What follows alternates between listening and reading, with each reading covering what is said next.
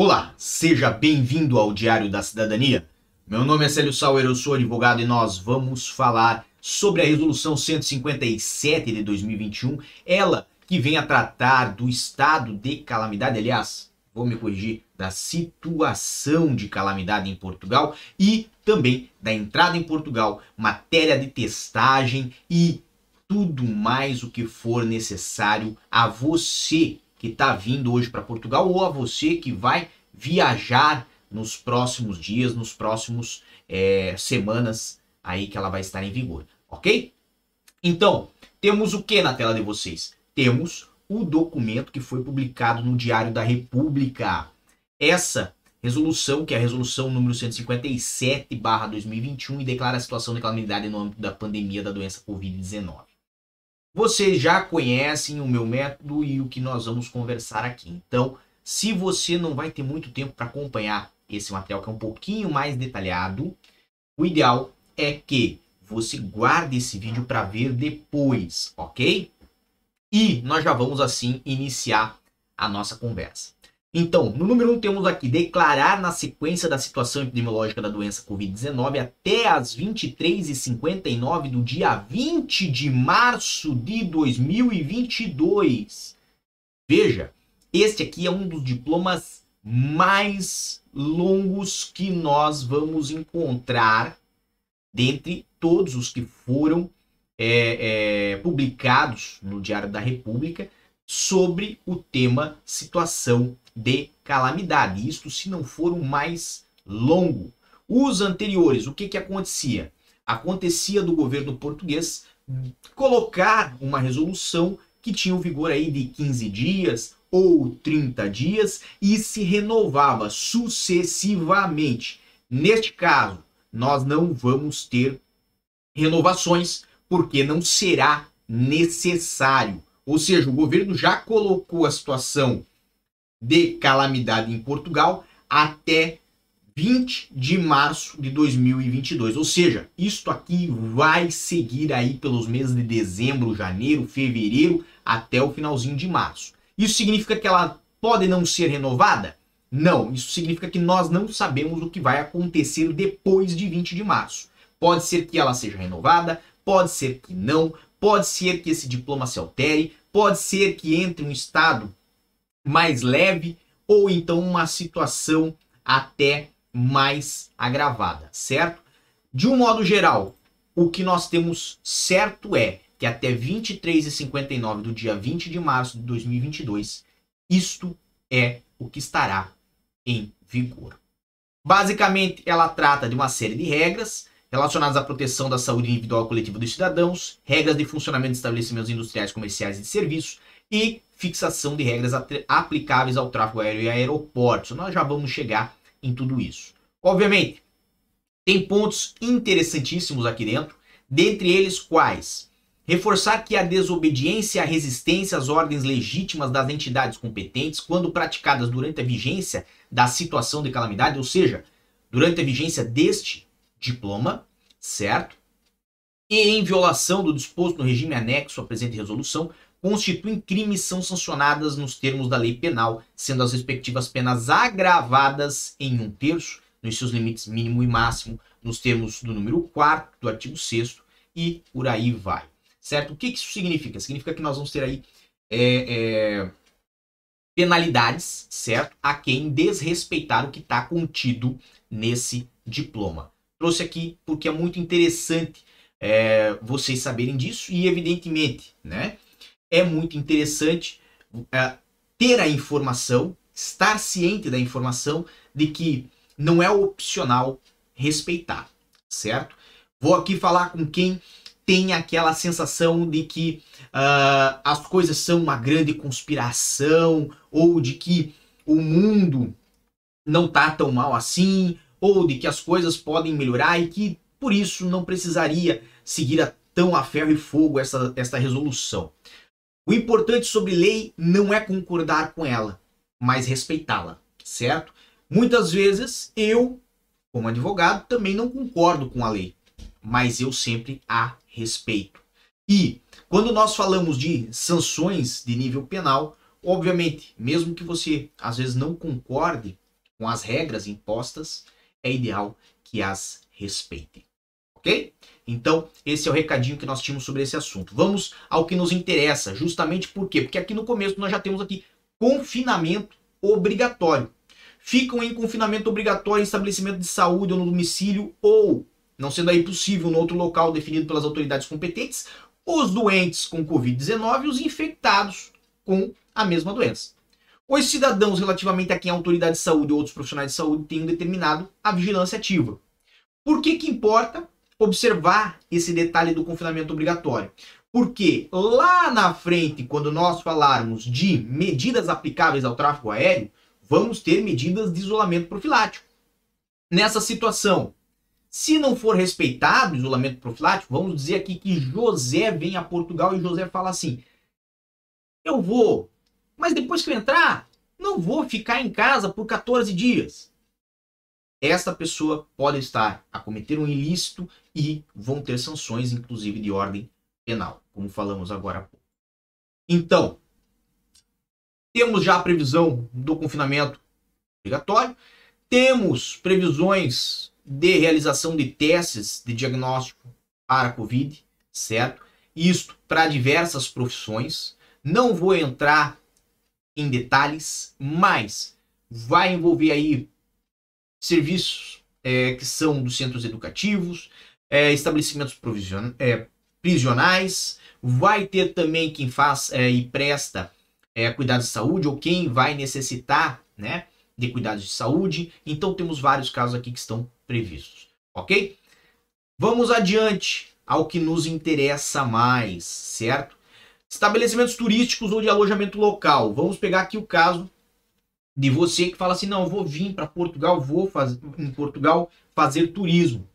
E eu vou, obviamente, passar três dias em Lisboa, vou passar quatro dias no Porto, vou passar mais três dias em Braga e cada lugar que eu for, eu vou ficar num hotel. Então, eu já reservei o hotel para esses locais. O que você precisa saber, você que vai ficar num, num, uma hospedagem, vamos botar assim, um estabelecimento de alojamento local, um hostel, um hotel.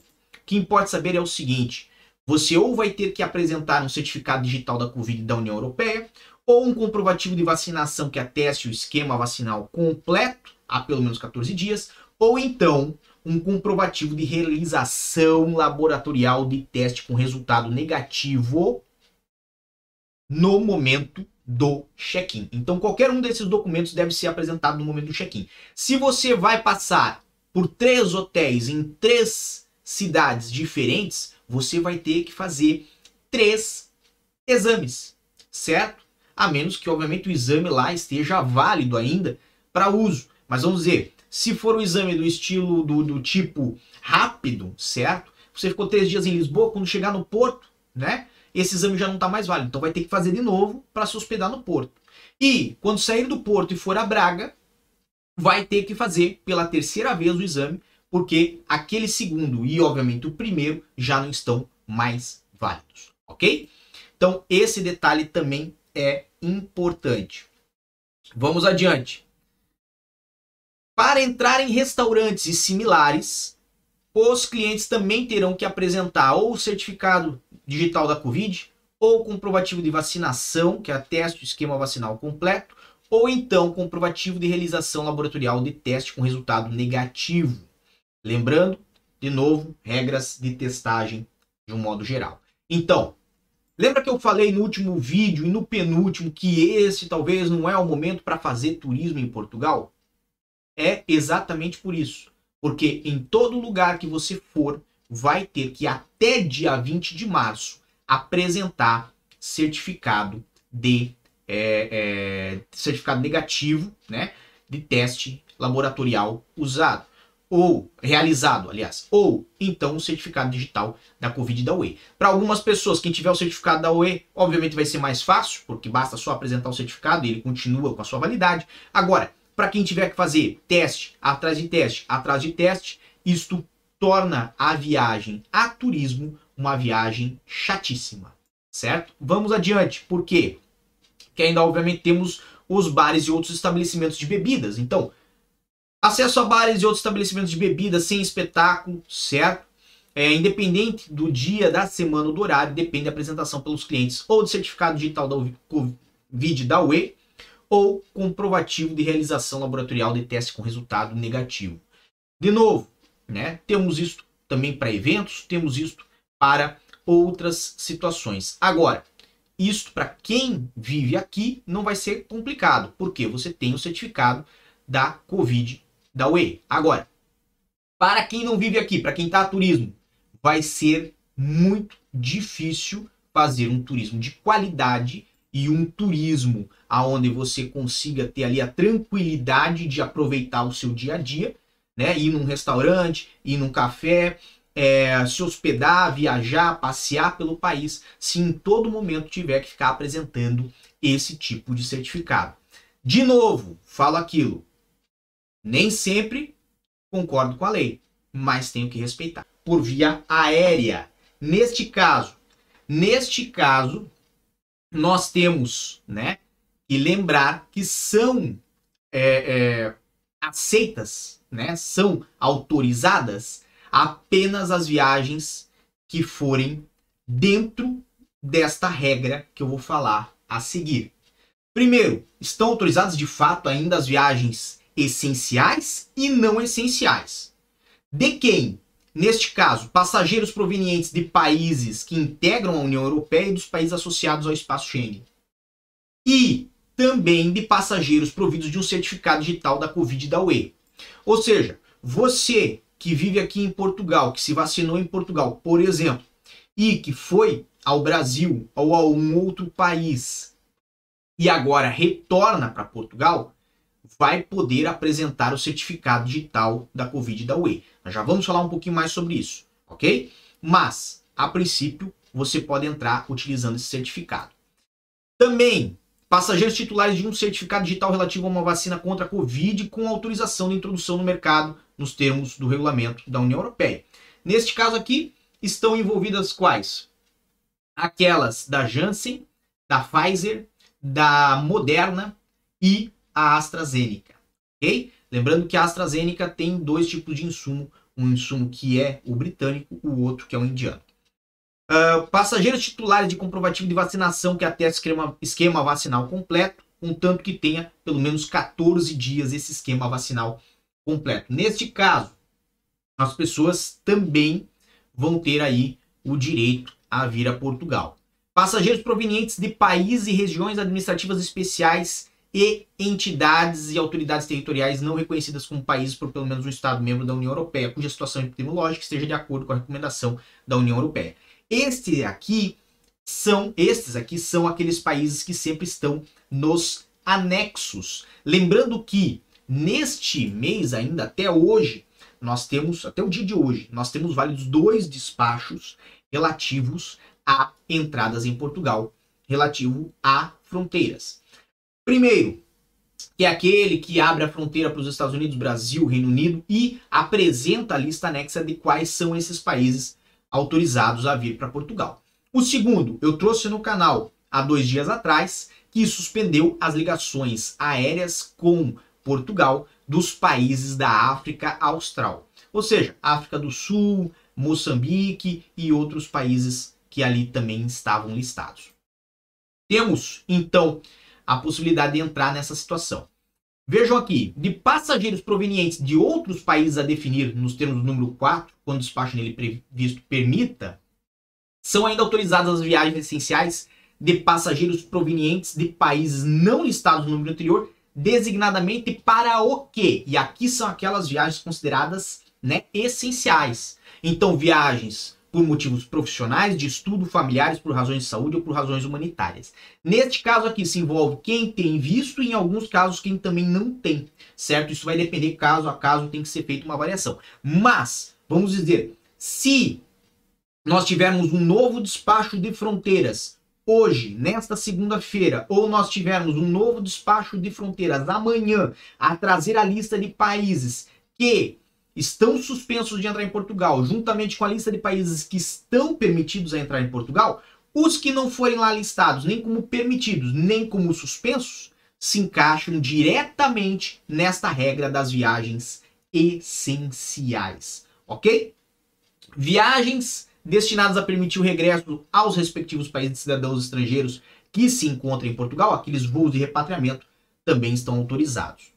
Cidadãos estrangeiros sem residência legal em território nacional que façam escala em aeroporto nacional, ou seja, você vem para a Europa, mas você vai para a Alemanha e pegou um voo que desce em Portugal certo? Ele faz a imigração em Portugal, mas você não vai ficar em Portugal. Você vai passar aqui poucas horas, duas horas, três horas, cinco horas, certo? E logo vai embarcar num outro voo, certo? Para a Alemanha. Isso aqui é um exemplo.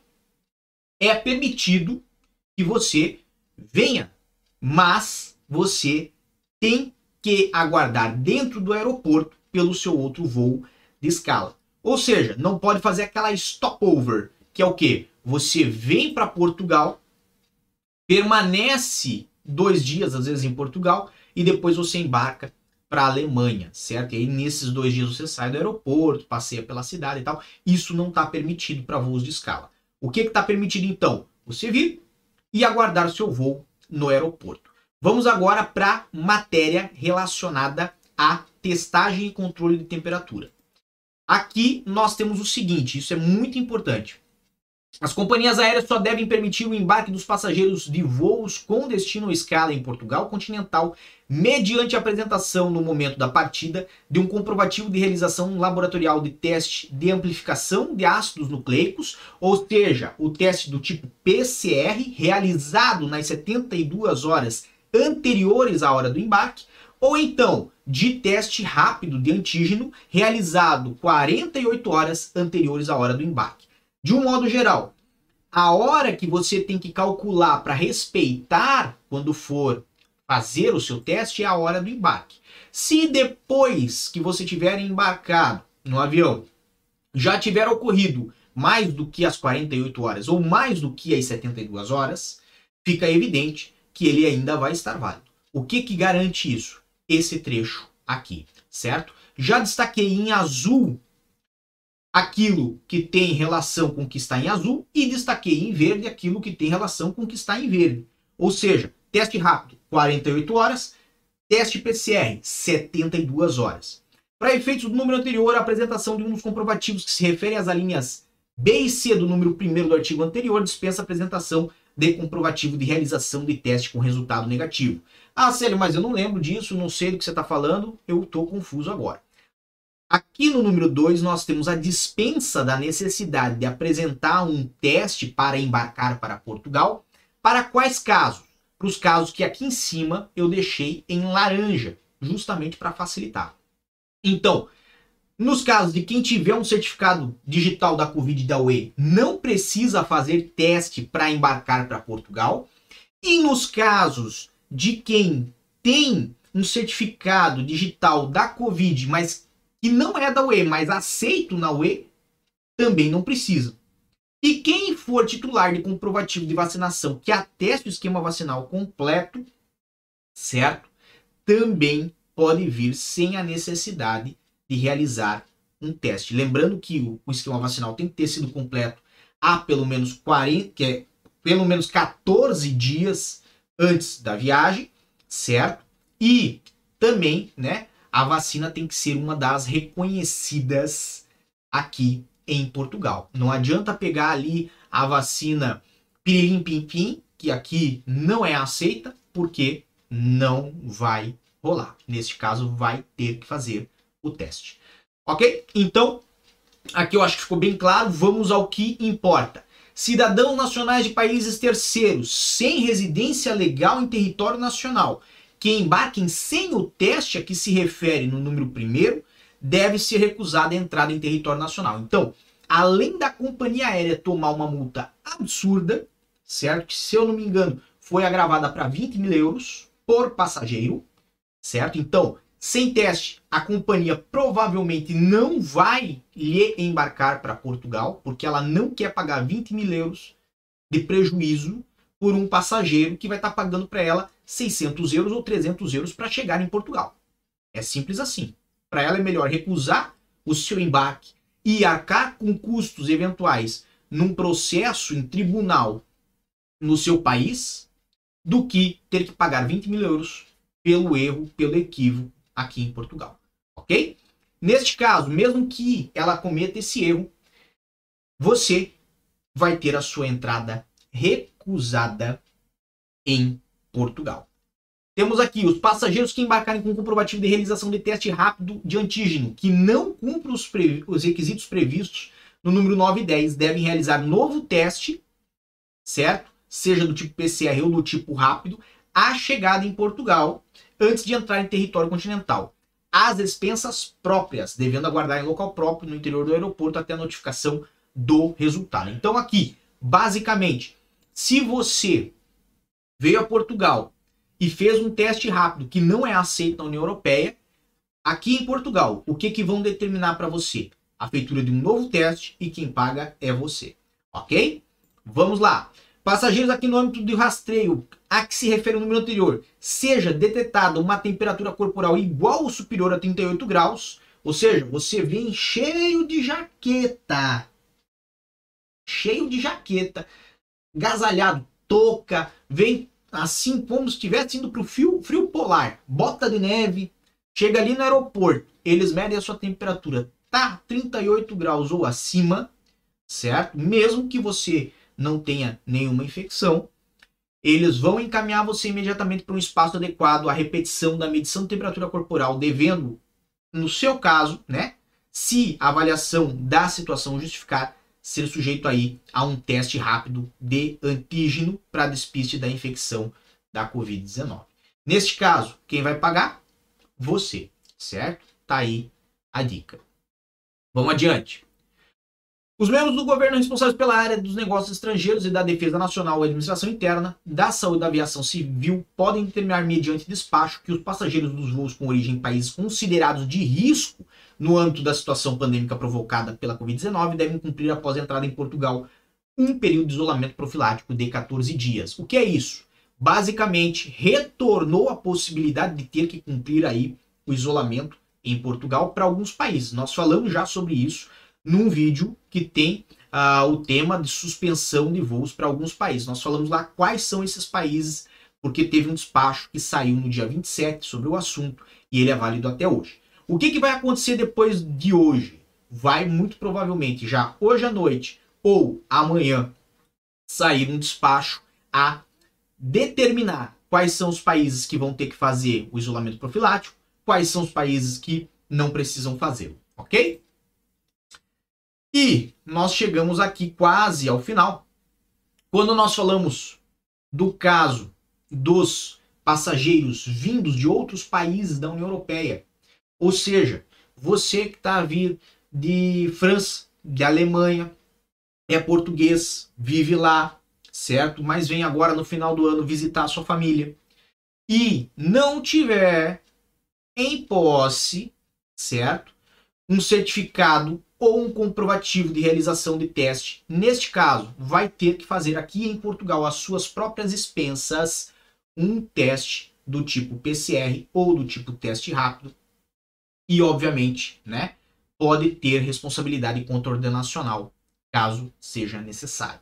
E também sem prejuízo de ser igualmente responsável pelos custos associados.